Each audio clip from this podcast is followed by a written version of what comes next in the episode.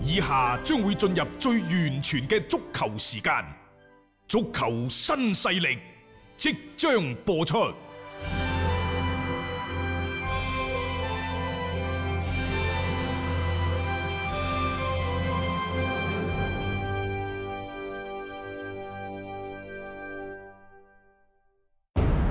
足球場，英雄地，幾多難忘時刻。攞翻住個波，從廣州太陽神到恒大富力，從東較場驚天一射到亞冠加冕，從童話變成現實，從英雄變成傳奇。最偉大嘅球員，最不可思議嘅入球，勝敗之間只有一線。神奇之處，魅力所在，一比零啊！各位，只可意會，更可言傳。足球新勢力，各位朋友好，歡迎收聽今日嘅足球新勢力。喺琴日中超爆咗個大瓜，因為深圳佳兆業嘅主教練鄧立東尼落課啦。可能誒同、大家想象當中唔一樣。正當廣州啲球迷，又或者粵語區啲球迷喺度討論，喂會唔會嗰邊雲邦賀斯會落課啊？等等。啊結果呢，就富力呢度暫且就未有太大嘅動靜。但係呢，嗰邊。深圳深圳佢係 bling bling 啊，就唔單止係鄧立東尼落課，成個意大利嘅教練組差唔多依過頓啊。一鑊熟，最好玩呢就馬特洛尼，馬特洛尼大家都知㗎啦，佢本身就係列比當初嘅主要嘅助手。係啊然之後列比擔任主教練嗰陣時，甚至乎呢就俾佢帶晒成個國家隊嘅賽事，佢亦都做過。國奧隊嘅主教練啊，大家記唔記得啊？係其實喺當年列比嘅團隊當中，馬特洛尼扮演嘅一個非常之重要角角色，甚至乎列比覺得自己年事高嘅時候，亦會將好多嘅訓練嘅呢一個指嗰、個嗰、個權利啊，啊包括比賽嘅指揮權啊，啊啲平時嘅訓練嘅嗰個誒主要嘅計劃鋪排等等，都俾晒佢做。列比啊，翹埋兩隻手喺旁邊就咁及住嘅啫。係嚇、好啦，今次呢，連馬特洛尼一鑊都叫走晒。係啊！馬特洛尼自己講：喂，我都唔知咩 事啊，我都俾人炒咗魷魚啊！即係當大家仲喺度猜測呢，就係鄧立東尼被炒咗之後會邊個接上？好多人當時講話，即係馬特洛尼機會好大啦。點知原來係成個嘅團隊啦，即一同啦係被炒魷嘅。咁而家呢，你見到即深圳隊嗰邊火線就係揾咗張後啊瑞啦，呢啲中方嘅教練組嘅人員啦，就接替咗呢一個位置先。買賣不成呢，就仁義在。嗯你再睇翻呢，就係深圳佳兆業嘅官方公佈嚇，鄧立東尼就臨危受命。嗯喺舊年七月三十號呢，擔任深圳佳兆業隊主教練，俾球隊帶嚟咗新嘅戰術同埋打法，為球迷呈現咗多場精彩嘅比賽。鄧立東尼先生執教經驗豐富，梗係啦，意大利國家隊啊係嘛，工作認真，平易近人。充滿對勝利嘅渴望，嗯為深足嘅建設同發展付出咗辛勤嘅努力，為年輕球員嘅成長傾注咗心血同汗水等等嚇。嗯但唔好意思，經過友好協商，深圳市足球俱樂部同鄧立東尼先生共同決定，即日起。鄧立東尼及其教練組不再執教深圳佳兆隊。啱啊嘅，其即係實我將佢份嗰個啊嗰個公公告嗯個順序有少少調亂咗，我覺得咁樣呢係更加好啲，更加 好玩。好玩啲。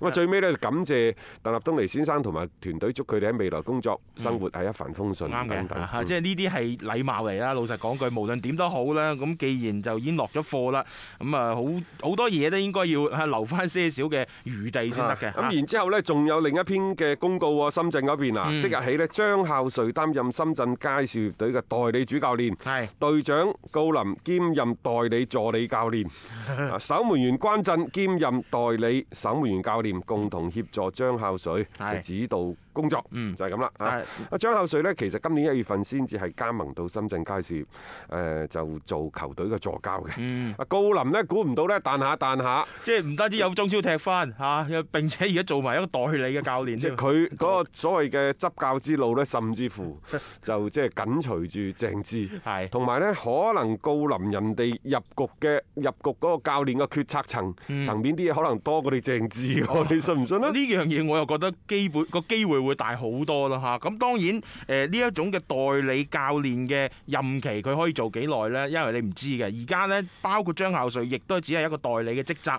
嚟緊深圳會唔會係有一啲啲新嘅教練過到嚟，會係接替翻本身鄧立東尼嘅呢個位置，而並唔係呢一班嘅中方教練組可以長期咁樣樣去執教落不過去老。實講，啊你睇翻呢，鄧立東尼自從舊年七月三十號執嗯教深圳佳兆以嚟呢，其實喂佢係帶住球隊降班嘅啊喎，啲成績係唔好㗎，麻麻地嘅咋。係啊，誒、如果我冇統計錯呢，佢喺落課之前前前後後帶深圳踢咗十四場正式比賽，嗯 只係贏咗兩 場，並且咁啱喎，嗯贏呢兩場呢，都係贏富力。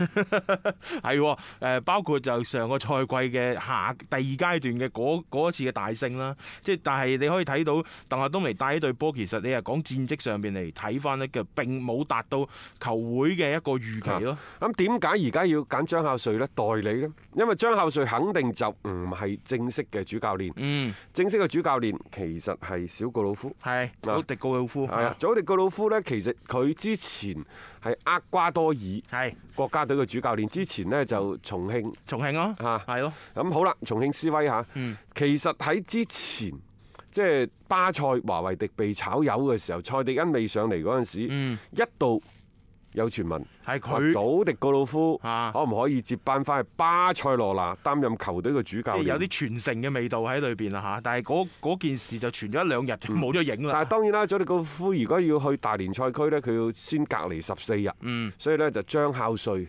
就要帶隊，少應該係打兩場嗯嘅賽事，可能第三場佢呢都會係喺呢一個嘅看台嗰度睇下就算㗎啦。嗯啊嗯，即係短期內你又真係幫到球隊就幾難嗱，嘅。所以我就話今年你到底點樣炒？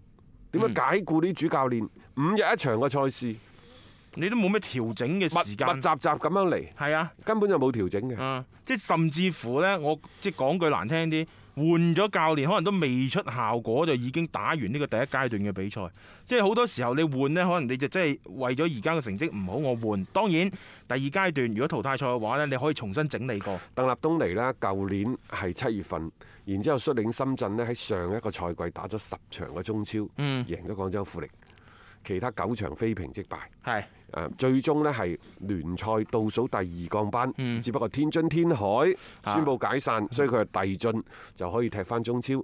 但係今年打四場又係一勝 三負，就話呢，誒成隊波更衣室對佢啊，嗯一早就唔信任噶啦，即係佢亦都未能夠好好咁掌控更衣室。嗱，呢樣呢一樣嘢好重要，各位，你掌控唔到更衣室，意味住咩啊？好簡單嘅啫，意味住班球員唔肯幫你搏命咯。係啊，班球員各有心思咯，各懷鬼胎咯。你講一套，我做一套咯。冇錯啊。係咪喺場上面九十分鐘嗰啲內容啊，完全都唔係主教練想要嘅嘢嚟嘅啊。，其實舊年聯賽結束咗之後呢，關於鄧立東尼嘅去留嘅問題，話當其時深圳俱樂部已經有咗一番嘅討論。俱樂部呢就認為鄧立東尼係世界名帥。嚟中國執教之後呢，球隊喺佢手入邊過咗班。咁鄧立東尼應該有責任感同埋使命感呢，就將球隊帶翻去中超。好啦，其實鄧立東尼亦都比較無奈嘅，因為你諗下，從今年年頭一直到中超聯賽開賽之前，哇，姜志鵬、孫可、比福馬、微浩倫、宋朱芬、張路、張元、劉月。戴偉俊、迪斯馬利、黃永柏、裴雖、鄭達倫，仲有高高林，即係嚟咗成十幾個人。應該講呢，即係話舊年嘅深圳同今年嘅深圳已經係完全唔同噶啦。從一個保級嘅大熱門，甚至乎一度呢就被認為呢有機會殺入中國中爭冠組。係啊尤其係第一場贏贏廣州富富力力之後三比零之係啊後，咁啊但係其後連續就輸俾恒大、輸俾申花，嗯又輸埋俾建業，可以話呢，輸俾建業就成為壓倒鄧立東尼嘅最後一棵一棵嘅稻草。嗯，落課其實亦都係即係在所難免。嗯但係會唔會係深圳嘅管理層、俱樂部管理層嘅一種甩鍋嘅行為呢？因為真係 佢真好似嗯係落課，相對嚟講嚇啊各位，相對係比較突然嘅。啊！而且深圳有前科啊！呢幾年落嚟，大家只要你睇翻呢炒教練呢種情況已經係多次出現喺呢一支嘅球隊嗰度。誒，包括之前啲咩教練同佢哋管理層發生衝突而憤然被落課啊等等，即係已經係比比皆是嘅。即係一支支球隊呢，其實佢可能對自身嘅目標有一定嘅要求。當你嘅成績達唔到嗰種要求嘅時候啊，呢種炒呢係可以預期嘅。只不過我哋而家覺得呢個賽季啱開始嗰四輪呢有啲突然，但係如果你拉長咁睇呢，鄧立東尼就喺成績上面確實講唔過去。其實你話佢揾祖迪告魯夫好，嗯，因為一個屈美十去揾史道高域好。指導高嘅啊，係啊，嗱，但係而家就有定論啦，就係係祖迪告魯夫已經係即誒係機會好趕啊緊大翻啦，嚟係啦嚇。，入唔入到境呢？係咯，即係呢個好多嘅未知數啦。當然短期內肯定就幫唔到球隊啲乜嘢㗎啦。即係你而家只能夠就靠佢呢班球員自身嘅運轉啦。中方教練組嗰邊睇下係咪佢哋有一啲點樣樣同嗰個更衣室嗰邊嘅關係打好啲。即係有啲嘢並唔係話技戰術上邊佢哋唔得，而係可能係人心上邊嘅一啲分裂啊，令到佢哋喺比賽場上邊唔能夠發揮咗一個整體嘅效果。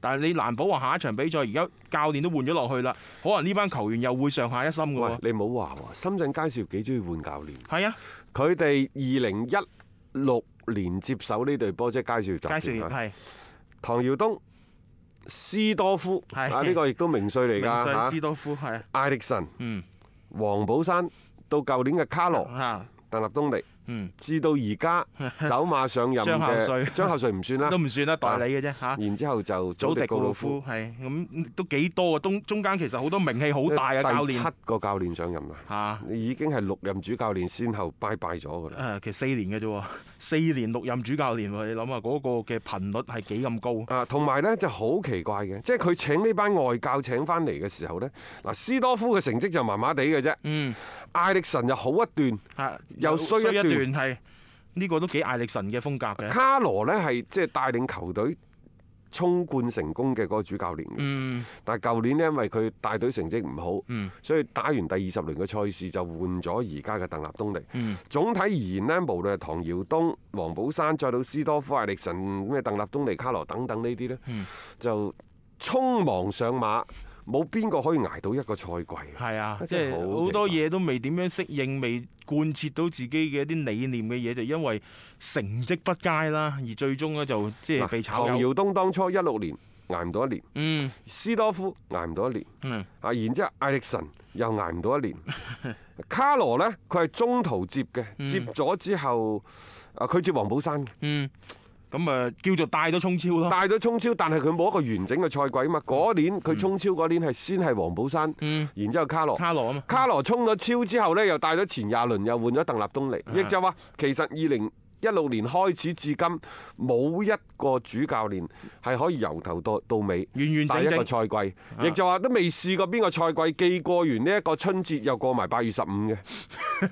即係過得到初一過唔到十五， 就係咁嘅意思啦。 呢個就係即係深圳隊咯，即係換教練係好頻繁、好頻繁嘅，即係證明呢隊波其實我我點講呢？佢哋可能高層真係對球隊係有一定嘅指標壓力啊，但係真係做唔到，所以佢哋只能夠選擇一種嘅即係解聘教練嘅方仲式。有啊，大家要留意下，其實深圳隊而家嘅總經理呢，就係前嗯，天海嘅嗯總經理。係啊，呢位仁兄呢，能力好強，嗯搞事能力亦都唔差。誒、啊卡羅嘅落課嗰陣時，咪同佢哋啲高層嘅內鬥，亦都有一定嘅關係嘅。呢啲嘢其實呢隊波本身都有一啲嘅前科喺裏邊嘅係啊嚇。嗱，誒一個團結嘅整體呢，佢唔單止係需要更衣室團結，佢需要嘅係上下有一致嘅方向，嗯同埋目標，仲有就係話所有嘅規矩，咩三九隊規啊，咩九三隊規啊等等啊，嗯你列咗出嚟，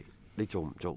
嗱，艾克森、艾力斯艾基神啊，嗯，上一場咪打唔到嘅。係啊，又又傳呢個受傷，又傳嗰個話同呢一個主教練嘅關係唔好，最終而家大瓜爆出嚟，最後嘅報料呢，就因為佢食飯唔準時，嗯係啊，就被罰內部停賽一場。嗱，呢個食飯準時被罰停賽一場呢，我感覺其實係小事化大。係啊，係啊俾大家一個台階落，化大咗一個台階落，就係係停咗落嚟，到底係咩呢？你唔好聽啲記者爆料，即係可能有有冇一啲人認為呢，即係咁樣傳咗出去，即係之前咩將帥不和傳咗出去唔係咁好啊。嗯咁啊，或者呢，就即係小事，明明係食飯遲到，所以就內部停擺一場啊咁嗯樣，所以我就話小事化大。咁你覺得即係呢個道理講唔講得過去？講得過去嘅話，咁呢件事就輕輕高高舉起，係輕輕放低就算啦。呢個台階幾好嘅，我感覺上面。雖然你聽落去覺得，誒、就係、因為咁樣樣嚇，咁啊就冇得踢，就咁樣懟落去停賽。但係事實上，大家唔好去深究究竟佢當中發生咗啲乜嘢。我覺得亦都不足為外人道。但係最緊要就係你處理咗啦。下一場比賽你該點用嘅，你該點樣樣去做嘅，你做好佢，呢個係最緊要嘅。有啲嘢過咗去就過咗去啦，嗰種嘅原因，我覺得冇咩必要去深究咯。所以你話誒阿基神、艾克森嚇，佢今次因為呢一個唔守隊規等等嗯而被罰咗，罰咗就罰咗啦。我覺得最緊要嘅係後邊你點樣處理嘅啫嗯嗯，嗯啊呢個係好重要嘅。一個為足彩愛好者度身訂造嘅全新資訊平台北單體育，經已全面上線。北單體育擁有基於北京單場賽事作出全面評估嘅優秀團隊，雲集張達斌、陳奕明、鐘毅、李漢強、呂建軍等大咖，為你帶嚟更專業嘅賽前預測分析以及賽後總結報告。北單體育無需註冊，一鍵辦理。想避免足彩市場起起伏伏，快啲嚟微信搜索公眾號北單體育。